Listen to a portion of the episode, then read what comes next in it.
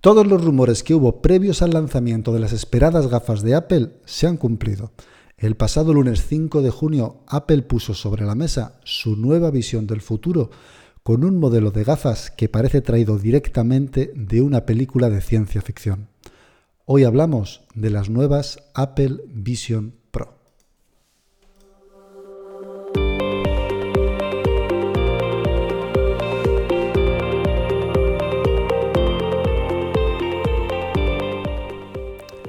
Buenos días y bienvenidos a Vida Geek. Hoy es día 11 de junio de 2023. Mi nombre es Antonio Calatrava y hoy os voy a hablar de las nuevas Apple Vision Pro. Esta semana hemos tenido bastantes problemas para juntarnos eh, Paco y yo, así que finalmente he optado por grabar directamente este podcast yo solo y veremos a ver qué tal. Eh, esta próxima semana seguro que nos podemos eh, juntar y volver, eh, comentaremos seguramente un poco más este tema, porque la verdad es que nos ha dejado con unos, vamos, con un montón de preguntas, un montón de ideas que comentar y la verdad es que ha sido realmente alucinante. Para los que hayáis estado viviendo en una cueva, esta última semana Apple ha presentado finalmente sus Apple Vision Pro su nueva visión de lo que será el futuro de la computación, o como ellos llaman spatial computing, computación espacial. Mm, tal como lo han presentado, ellos creen claramente que va a ser el futuro de eh, los ordenadores, lo que será los nuevos ordenadores que utilizaremos dentro de unos años. Bajo mi punto de vista, lo que han presentado es la primera iteración de muchas eh, gafas que empezaremos probablemente a llevar. Es un poco complicado, la verdad es que a mí me cuesta un poco eh, verlo, pero si me pongo en mi, mm, en mi situación como si yo tuviera 20 años menos, muy probablemente estaría deseando coger esas gafas y ponérmelas. De hecho, lo estoy. Eh, pero el precio va a ser un poquito, un punto en el que eh, va a ser difícil que esto llegue a todo el mundo, ¿no? Por lo menos al principio. ¿Qué ha ocurrido? ¿Qué ha presentado Apple? Vamos a hablar un poquito sobre todo el tema.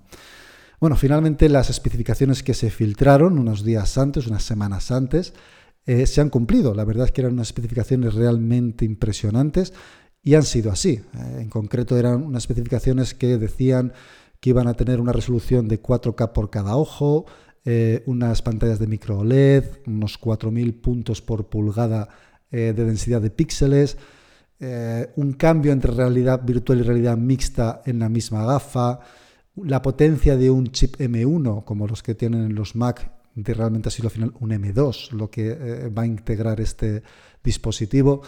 Eh, cuatro veces más sensores que en el iPhone, efectivamente es así, ya que tiene hasta 12 cámaras, si no recuerdo mal.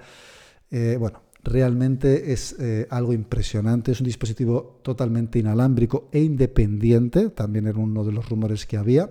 Efectivamente ha sido así, es un dispositivo que funciona por sí solo, no requiere de estar conectado a un dispositivo, vamos, a un Mac o a un, iPhone, eh, pero sí utiliza evidentemente el ecosistema de Apple para beneficiarse de un dispositivo externo como puede ser un Mac. Eh, Inicialmente solo se va a vender en Estados Unidos. Este era otro rumor que efectivamente eh, se ha cumplido. El precio iba a estar rondando los 3.000 dólares y lo ha superado. Esto es un punto muy importante de cara a ver cómo se empieza a comportar. El precio va a ser de 3.500 dólares más impuestos, por lo que cuando llegue aquí en España, que no llegará en esta primera venta que se iniciará en Estados Unidos, superará los 4.000 dólares aproximadamente, serán unos 4.200 perdón, euros, unos 4.200 euros. Así que va a ser un punto evidentemente que va a echar para atrás a muchísimos compradores, pero eh, está claro que es lo que Apple eh, ha querido con esta primera iteración. Esto se llama Apple Vision Pro, se llama Apple Vision Pro por algo. Eh, está pensado para un público pues más, eh, pues bueno, más prolífico a comprar dispositivos de esta primera pues, eh, hornada, digamos, ¿no? Eh, entonces, bueno, mm, hay que hacer esa inversión inicial. para poner un poco en contexto, a mí no me parece, a ver, es caro, o sea, es un dispositivo que es, cuesta un pastizal, pero poniéndolo en contexto, el primer Mac, por ejemplo, eh, si lo pasamos al precio actual, sería como si costara en torno a 6.000 euros. Así que bueno, tenemos que tener en cuenta que es un dispositivo que bueno, pues es un nuevo tipo de dispositivo en el que todavía no hay una comparación real, por mucho que se parezca a otro tipo de gafas de realidad virtual, porque lo podríamos comparar en un primer momento con unas gafas Quest, por ejemplo, de Meta, que básicamente son, eh, pues bueno, cuestan, me parece que son en torno a 500 euros aproximadamente, con lo cual, pues la diferencia de precio es brutal, ¿no? Pero realmente no tiene absolutamente nada que ver con este tipo de, gafas por lo que han presentado o cómo lo han presentado o cómo han definido este tipo de, de gafas, no las han llamado directamente unas gafas de realidad virtual como son, digamos, las Quest, sino que han llamado Spatial Computing, computación espacial. Y es que realmente cualquiera, eh, cualquier geek como nosotros, que hayamos estado en esto de la tecnología durante los últimos 20 años, o cualquier geek que esté ahora mismo realmente, siempre ha deseado tener este tipo de dispositivo, siempre ha deseado poder manejar de esa manera un ordenador. De hecho, al ver los interfaces que nos ha planteado Apple, directamente nos viene a la cabeza eh, imágenes de películas como eh, Minority Report, por ejemplo, una película que tiene ya pues, unos cuantos años y presentaban una interfaz muy similar a lo que ha presentado Apple, ¿no? una mezcla entre la realidad virtual y la realidad que llamaríamos realidad mixta, en el que esos interfaces, esas imágenes, esas pantallas se superponen con la realidad que tenemos eh, delante. Em, también nos ha venido a la cabeza imágenes, por ejemplo, de, de, Ready Player One, otra película que presentaba unas gafas muy similares. En fin, realmente, pues bueno, como os comento, es algo que parece que viene del futuro o de una película de ciencia ficción. Realmente está en el futuro, va a venir del futuro, nunca mejor dicho, porque todavía no están a la venta. No se van a poner a la venta hasta principios del año que viene, hasta principios de 2024. Cuando Apple dice principios de 2024, yo me atrevería a decir que será como muy pronto en la primavera de 2024, 2024 cuando se pongan a la venta. Así que aún nos queda un tiempo hasta que podamos probar estas gafas o ver estas gafas en la calle. También es un punto a destacar, ¿no? ¿Por qué Apple ha presentado unas gafas con tanto tiempo de espera hasta que se ponen a la venta? Y es que yo creo que Apple lleva tantos años trabajando en este dispositivo que realmente le da igual. Quiero decir, sabe que no va a tener una competencia en tan poco tiempo real como para que puedan esperar otros 6 o 8 o 9 meses hasta que realmente el dispositivo esté en la calle. Y es que el, modo de funcionamiento de este dispositivo es realmente eh, espectacular. Eh, para que os hagáis una idea, las gafas Quest, por ejemplo, o cualquier otro tipo de gafas de, la, de las PlayStation, por ejemplo, las VR2, todas necesitan un controlador externo, todas necesitan un dispositivo que va conectado a la gafa de forma inalámbrica eh, y controla el interfaz que te presentan. Sin embargo, Apple ha prescindido por completo de los dispositivos y ha implementado en la propia gafa lo que llaman eye tracking o seguimiento, o seguimiento ocular eh, y gestos manuales para controlar el interfaz. Es decir, directamente todo el interfaz va a ser controlable con nuestra mirada y nuestras manos, sin necesidad de nada adicional. Directamente miramos lo que queremos seleccionar, cerramos o pellizcamos con la mano y listo. Y no va a ser necesario levantar el brazo para tocar ese elemento como aparecía, por ejemplo, en Minority Report, que efectivamente se acercaban a esa imagen virtual y como que la pellizcaban físicamente. Aquí no, aquí simplemente miras con tus ojos y con tu mano que esté, por ejemplo, en tu regazo o sobre una mesa, simplemente eh, juntas el pulgar con el índice y estás seleccionando esa, esa, pantalla o ese, o ese, icono o lo que quieras tú eh, seleccionar en ese momento. Tienen otra serie de, gestos como girar con dos manos, pellizcar y abrir las dos manos para aumentar el tamaño de una ventana, gestos muy eh, sencillos, muy mm, automáticos, digamos, de forma que va a ser muy fácil controlar esa interfaz como pasó inicialmente con el iPhone, que fueron unos gestos que no se habían creado anteriormente en un dispositivo y Apple fue, digamos, la primera en implementarlos en un dispositivo como fue el iPhone. En este caso va a ocurrir algo similar con las gafas. Eh, para que os hagáis una idea, el control ocular eh, es la gente que los ha probado dicen que es eh, lo han definido prácticamente como que parece magia. Hay gente que ha sido capaz de probar los dispositivos durante 30 minutos en, la sede de Apple. Sí que es verdad que ha sido una prueba bastante dirigida. Apple, una persona de Apple estaba con ellos y les decía lo que tenían que ir haciendo eh, durante esa media hora de interacción con el dispositivo. Pero no ha habido nadie que no haya salido muy sorprendido de la interfaz. Y es que al parecer debe ser algo bastante llamativo. Ya os digo que lo han definido casi como magia, casi como que lee la mente de lo que crees o quieres hacer. O sea que debe ser bastante espectacular ese seguimiento ocular y esa interacción de las manos. Para que funcione correctamente, las gafas tienen una cantidad de cámaras eh, que están mirando constantemente el entorno y están mirando todo lo que ocurre alrededor, no solamente enfrente de, la persona que las lleva, sino también por debajo para poder ver las manos estén donde estén aunque tú tengas las manos, en el regazo, vas a tener unas cámaras que van a estar viendo esas manos y haciendo un seguimiento de las manos para saber qué estás haciendo, para saber cómo estás interactuando con esa interfaz. Eh, una de las cosas que no me ha gustado, ni a mí ni a, nadie evidentemente, es eh, la batería. Tiene una batería máxima de unas dos horas de duración y esa batería es una batería, digamos, externa que va conectada con un cable a las gafas, de forma que la tienes que llevar pues, en un bolsillo o bueno, pues una mochilita que lleves o algo similarmente, pues lo llevarás en el bolsillo del pantalón. Pero si vas a tener ese cable permanentemente colgando por detrás, eh, que no te molestará en principio, pero ahí va a estar.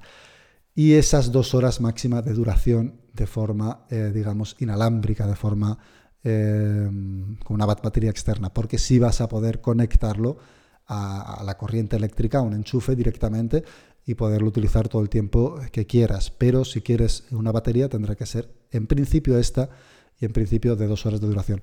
Eh, yo imagino que Apple sacará baterías de más duración o terceras eh, empresas las sacarán, pero en una primera vez parece ser que van a vender solamente esta batería de dos, de dos horas o por lo menos se venderá como de forma eh, estándar con el dispositivo como tal. ¿no? Luego quizá haya pues opcionalmente eh, estas baterías extra, porque sí que es verdad que han dicho que el dispositivo costará desde 3.500 dólares, por lo que es de esperar que quizá haya unos dispositivos de mayor capacidad o de mayor duración, que el precio será mayor y quizá tengan una batería extra o una batería de mayor capacidad o mayor almacenamiento, etcétera. ¿Y por qué digo mayor almacenamiento? Esto es importante. Tenemos que hacernos a la idea de que esto no va a ser un dispositivo, un mero visor, un mero visor que está conectado a tu Mac, por ejemplo, o a tu iPhone. No, no, esto va a ser un Mac. Esto es eh, directamente va a reemplazar, o la idea es reemplazar a un dispositivo tipo Mac o tipo iPad que vas a poder controlar directamente con tus ojos y con tu mano. Yo me atrevo a pensar más que pueda reemplazar a un iPad más que a un Mac, por lo menos al principio porque bueno, al final en un Mac tienes una interacción con un teclado, con un ratón y probablemente para ciertas acciones es mucho más rápido que, eh, este dispositivo. Sí que es cierto que la interacción que tienen con Apple nos va a permitir directamente mirar a nuestro Mac y presentar o sacar la pantalla de nuestro Mac a este dispositivo y ampliarla todo lo que queramos de forma que tengamos una pantalla gigante delante de nuestras narices. Y es que el interfaz de Apple es mm, muy interesante, muy interesante. A mí lo que más me ha gustado más que la gafa en sí es el interfaz que presentan de cara al usuario. Es un interfaz en el que eh, directamente tú miras a una parte de la habitación, pulsas un botón y te aparecerá un menú de iconos tipo eh, iPad o tipo iPhone, una parrilla de iconos en la que tú mirarás y, seleccionar, y, seleccionarás cuál quieres ejecutar en ese momento. En ese momento tú ejecutas, por ejemplo, un icono, por ejemplo, un icono de fotos, ¿vale? Y te presentará todas las fotos que, que tienes en el dispositivo, en tu galería, etc. Y puedes mirar hacia otro lado, volver a dar al botón, te volverá a mostrar esa parrilla y podrás abrir otra aplicación a otro lado de esa, de esa primera aplicación que has abierto. De forma que si miras hacia un lado tendrás una aplicación, si miras hacia otro tendrás otra aplicación y podrás interactuar entre ellas pasando una cosa de una a otra, etcétera. O abrir una tercera aplicación en otro lado o una cuarta en otro lado, etcétera, etcétera, etcétera. Podrás ir abriendo aplicaciones en todo tu entorno, en toda tu visión que tengas frontalmente eh, y podrás ir interactuando con ellas. Además de mostrar esa pantalla del Mac o sacar esa pantalla del Mac eh, para también tenerla como interacción externa. El interfaz es eh, alucinante. Ya sabéis cómo es Apple en el detalle, para que os hagáis una idea, incluso el interfaz muestra sombras en tu entorno real, ¿vale? Eh, por ejemplo, si sacas una interfaz, digamos, una, pantalla para ver una película, esa película va a estar eh, mostrando o reflejando su imagen, digamos, sus colores en tu entorno, como si físicamente estuviera ahí esa pantalla, es decir, no, se va a limitar a que la pantalla está ahí, sino que va a reflejar en todo tu entorno esos colores que estás viendo en tiempo real. Eh, y bueno, no lo he comentado, lo, lo he dado por hecho, pero lo que vamos a ver constantemente es nuestro entorno real. Es decir, es una realidad mixta. Es decir, en el momento en que te las pones, evidentemente no vas a ver el entorno como tal, sino que vas a ver una recreación en tiempo real de ese entorno porque las cámaras del, dispositivo van a estar proyectando sobre tus ojos ese entorno real. Y mezclándolo con ese entorno virtual y de eso es lo que llamamos la realidad mixta. Esto es importante porque hay que tener en cuenta que no son unas gafas transparentes, es decir, no vamos a estar viendo el entorno real. Eh, por lo tanto, la latencia tiene que ser mínima para evitar mareos, para evitar que no nos parezca real lo que estamos viendo.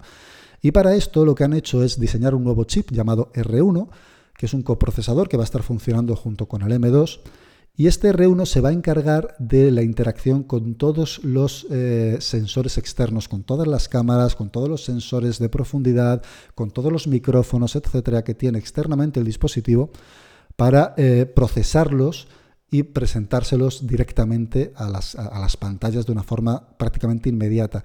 Para que os hagáis una idea, es tan inmediata que es de 14 milisegundos lo que tarda en procesar esta información y presentártela y para que nos eh, llame la atención, digamos, o entendamos esa velocidad, han dicho que es más rápido que un parpadeo. Para que os hagáis una idea la velocidad a la que está procesando esa información. Y ahí me viene un poco también el decir estas dos horas de duración, eh, que al principio se me antojan poco, ¿no? Pero si te paras a pensar y analizar la cantidad de procesamiento que está realizando este dispositivo en tiempo real, me parece alucinante que llegue a durar dos horas porque es que está grabando eh, con seis, vamos, está escuchando con seis micrófonos, eh, está grabando con 12 cámaras, está haciendo un seguimiento ocular con otra serie, otras cámaras y otros eh, LED infrarrojos que te están enfocando al ojo, está procesando todo eso, está generando un entorno virtual sobre este entorno real, está proyectando dos monitores con una resolución superior, a 4K, cada uno de ellos, y todo esto lo hace de forma automática, de forma instantánea y con dos horas de duración de una batería. Realmente es bastante espectacular si nos paramos a pensar todo lo que está realizando en tiempo real. Entonces, bueno, eh, a mí las gafas evidentemente me han encantado, me han parecido un auténtico acierto. El precio evidentemente nos va a echar mucho para atrás. No sé yo si me haré con una de ellas o no, veremos a ver si a nivel de desarrollo soy capaz de realizar algo que pueda decir, oye, mira, me justifico este gasto. Em, pero realmente la interfaz es espectacular. Y muy llamativo el nombre, ¿no? Apple Vision Pro, Apple Vision, la visión de Apple. Yo creo que ha sido un juego de palabras claramente. Eh, creo que Apple ha apostado mucho por este nuevo tipo de dispositivo en el que va a dar mucho que hablar, porque de alguna manera nos va a aislar del exterior y Apple ha querido hacer mucho hincapié en que esto no nos va a aislar del exterior. ¿Cómo han hecho esto y cómo lo han conseguido? ¿Cómo van a conseguir que no nos aísle de ese exterior? ¿no? Porque todo el mundo, si tú te haces, ves a una persona con unas gafas puestas sentada en el sofá, directamente dices, bueno, este tío no puedo hablar con él, ¿no? Eh, entonces, ¿cómo han conseguido hacer que esto no nos aísle completamente del exterior? Hay que tener en cuenta que para empezar es una realidad mixta, es decir, yo estoy viendo el exterior, si una persona se me acerca, yo estoy viendo a esta persona. Pero claro, esta persona, si yo llevara unas Quest, por ejemplo, no sabe si yo la estoy mirando, no sabe si yo la estoy viendo. No puede interactuar conmigo porque no, no tiene ese feedback para poder interactuar conmigo. Entonces, eh, ¿cómo lo ha solventado Apple? Bueno, pues Apple ha puesto una pantalla exterior directamente en el dispositivo. Añadimos todavía más proceso a esta, batería o a, a este procesador que os comentaba, ¿no? Una pantalla en el exterior, que es una pantalla en tres dimensiones, de forma que la persona que nos está mirando va a ver nuestros ojos. Pero mm, aviso de bien, es una pantalla. El, efecto es que eh, mm, sí que parece que, que ve nuestros ojos, pero en realidad no ve nuestros ojos. Lo que está viendo es una recreación en tres dimensiones de nuestra cara, de nuestros ojos, y está proyectado sobre esa pantalla en tres dimensiones. Para que os hagáis una idea, lo que hacemos la primera vez que tenemos estas gafas es eh, un escaneo de nuestra cara. Ese escaneo lo hacemos con las gafas quitadas y mirándonos hacia nosotros. Cogemos las gafas y nos las ponemos frente a nuestra cara. Nos va a hacer un escaneo de nuestra cara y eh, va a generar un modelo en tres dimensiones de nuestro rostro. Para posteriormente utilizarlo, en primer lugar, en primer lugar para eh, esto que os comentaba, de que va a mostrar nuestros ojos cuando una persona nos, nos está mirando y además va a ser en una pantalla en tres dimensiones, de forma que si nos mira desde un ángulo o desde otro, parece que las gafas son transparentes y que realmente estamos viendo nuestros ojos. Y por otro lado, ah, que por cierto es el modelo en tres dimensiones de nuestros ojos y que evidentemente es interactivo, quiero decir, no, es, no son nuestros ojos ahí parados y ya está, sino que van a estar actualizándose con nuestros ojos de verdad. Si nosotros miramos hacia un lado, si parpadeamos, si los cerramos, si guiñamos, etcétera, todo eso se va a reflejar en ese modelo en tres dimensiones en tiempo real a la persona que nos está mirando. ¿vale? O sea que es realmente interesante y, muy impresionante. Y por otro lado, una de las características que hace estas gafas también es eh, hacer videollamadas, hacer FaceTime, ¿vale? hacer una videoconferencia con otra persona que pueda tener pues, un iPhone o un Mac o, o unas gafas también. Y claro, si una persona que tiene un iPhone eh, nos hace una videollamada y nosotros llevamos las Vision Pro puestas, no nos puede ver, es decir, no, no tenemos una cámara adicional externa que pueda vernos.